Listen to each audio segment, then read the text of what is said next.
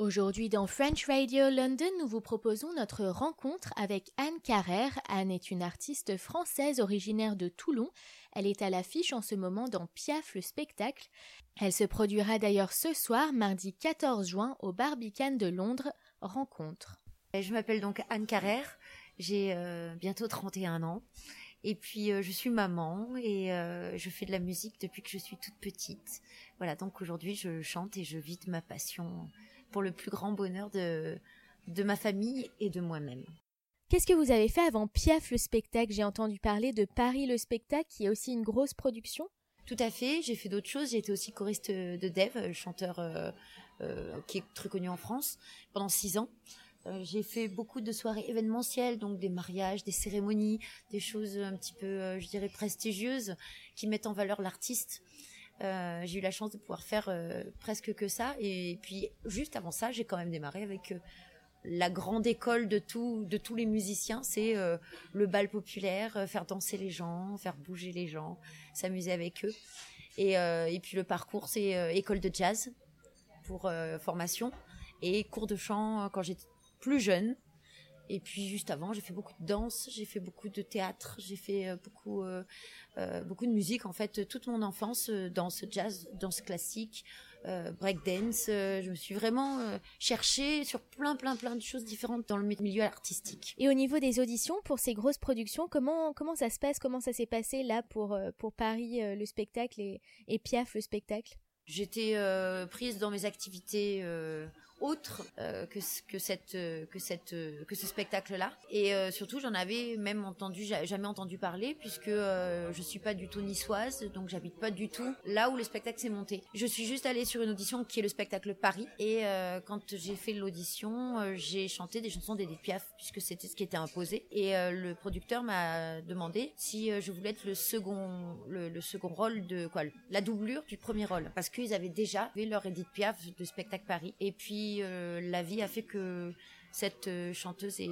s'est désistée pour des raisons personnelles. Et du coup j'ai pris ce premier rôle. Et puis on a eu le second rôle qui est tombé enceinte. Donc on a mis en stand-by notre spectacle Paris. Et en attendant il m'a dit bah, écoute vu ce que tu m'as donné en audition vu ce que tu dégages sur scène euh, puisqu'on a déjà joué Paris et que les gens ils, hallucinent un peu clairement c'était un peu ça. Est-ce que tu veux qu'on monte Piaf? Est-ce que ça te tente? Seul en scène pendant 1h45 bah allez chiche on tente le coup euh, grosse pression mais euh, mais surtout beau challenge. Alors en ce moment vous êtes en tournée pour Piaf le spectacle. Qu'est-ce que ça vous fait d'interpréter Edith Piaf? Est-ce que c'est un honneur? Ah oui complètement. En plus Edith Piaf c'est euh, quand même une personnalité. Et c'est il y en a pas beaucoup déjà de personnalités à pouvoir représenter. Elle elle fait partie des grandes personnalités françaises chanteuses françaises elle est unique et c'est vrai que d'interpréter un rôle comme celui d'Edith Piaf, c'est plutôt un grand honneur pour moi. Quelle est votre relation, vous, à Piaf? J'ai entendu Piaf, j'avais trois ans pour la première fois. J'ai ma grand-mère qui écoutait ça. Et, euh, et, on écoutait en boucle l'hymne à l'amour. Donc forcément, aujourd'hui, c'est la petite chanson fétiche du répertoire. Quelles sont les difficultés d'incarner un tel personnage? Je crois pas que je me sens que j'incarne voilà je pense que je représente simplement ses chansons pas forcément ce qu'elle était elle dans, dans sa personnalité parce que quand j'ai appris les chansons d'Edith Piaf, j'ai appris les chansons, mais je les ai pas écoutées trop longtemps. Je voulais pas être dans l'imitation. J'avais besoin de me détacher plutôt de ce qu'elle était et d'essayer d'interpréter et de, de faire vivre avec mes émotions et non pas avec ses émotions à elle parce que je ne suis pas elle. Si j'incarne pas le personnage, je dirais que j'essaye de représenter et de véhiculer avec mes émotions les textes et euh, les histoires qu'elle pouvait raconter aux gens à cette époque-là, qui sont toujours d'actualité aujourd'hui. L'amour, euh, la tristesse, la mort, la détresse, la colère. Voilà, c'est des émotions et je crois que tous les gens, euh, que ce soit il y a 50 ans ou aujourd'hui, bah, ces émotions-là, elles existent toujours. Donc a priori, vous n'aurez pas à vous faire exorciser comme Marion Cotillard euh, après avoir joué la môme? Non, pas du tout, j'aurais pas besoin de ça. Aujourd'hui, vous êtes en tournée à Londres. Est-ce que vous savez si Edith Piaf, elle, elle avait une relation particulière avec l'Angleterre? Non, je sais pas vraiment. Je sais qu'elle a fait euh, qu'elle a fait les États-Unis, puisque je vais avoir la chance de chanter au Carnegie Hall en, janvier, le 6 janvier 2017. Mais après, euh, je sais pas trop euh, au niveau du tour du monde qu'elle a pu faire. Euh, le plus important qu'elle ait fait, c'est les États-Unis, oui, avec les compagnons de la chanson. Donc la relation qu'elle peut avoir avec ici, Je sais pas trop. Après, je sais que l'Angleterre, que Piaf représente Paris et qu'évidemment, bah, dans le monde entier, Paris, la capitale, la chanson française, Piaf, Paris. Il y a un rapprochement par rapport à ça, et c'est ça qui fait qu'elle est connue partout. Et quand vous jouez, est-ce que vous vous adaptez au public que vous avez en face de vous selon les pays, les nationalités? Alors ça reste à peu près toujours pareil. Après, ce qui va me changer beaucoup, c'est la façon dont est disposée la scène. Si par exemple j'ai un proscenium, c'est-à-dire que j'ai un grand espace devant moi, je vais essayer de me rapprocher du public. Toujours, j'essaie de me rapprocher du public. J'ai toute ma première partie euh, ça représente un bar, ça représente la rue. J'ai besoin du contact avec les gens puisque c'est ce qu'elle faisait, c'est elle était dans la rue, elle chantait.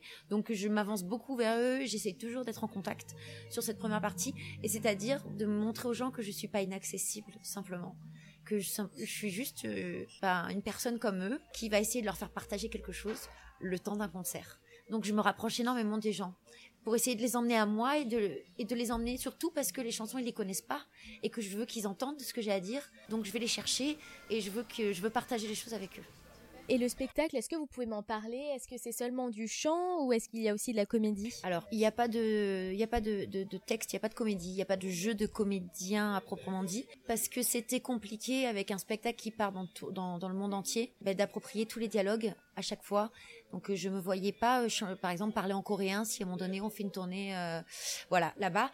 donc il a fallu qu'on cède plutôt, qu'on s'appuie plutôt sur les chansons d'Edith Piaf, avec une première partie qui est, qui avec des chansons qui sont pas très connues.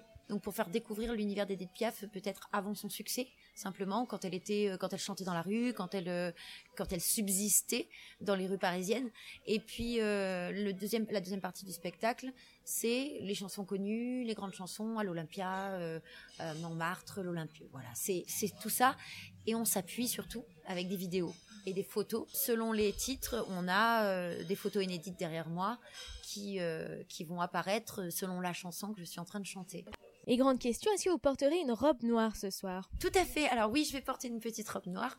Et, euh, et en plus, petite précision, un petit clin d'œil à ma maman, parce que c'est elle qui me l'a faite. La tournée, elle, quand est-ce qu'elle se termine et quels sont vos projets, vous, pour la suite? On a la chance d'avoir euh, signé encore des, des contrats et des tournées jusqu'en 2019.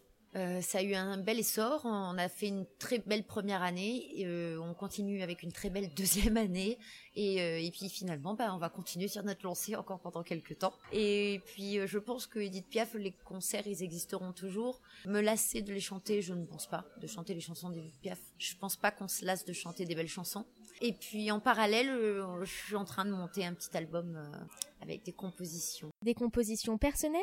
Oui, personnelles, tout à fait qui reste un petit peu dans l'esprit chanson française comme l'était Edith Piaf, puisque euh, j'aime cet univers et j'ai toujours chanté beaucoup de français. Et à chaque fois que j'ai eu écrit, bah, je suis française, donc j'écris français. Et tout de suite un extrait de Non, je ne regrette rien, interprété par Anne Carrère.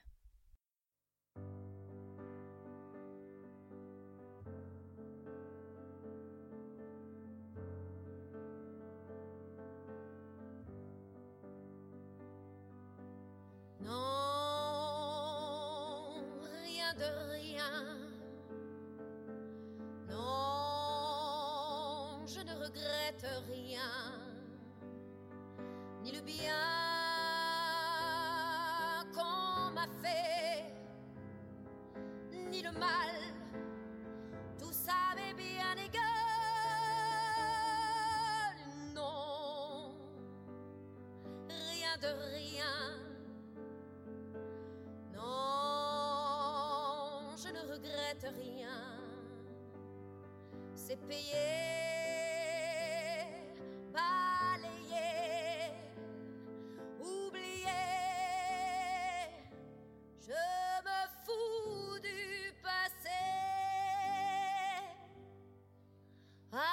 mes souvenirs, j'ai allumé le feu, mes chagrins, mes plaisirs, je n'ai plus besoin de balayer les amours avec leur trémolo, balayer pour toujours. Je repars.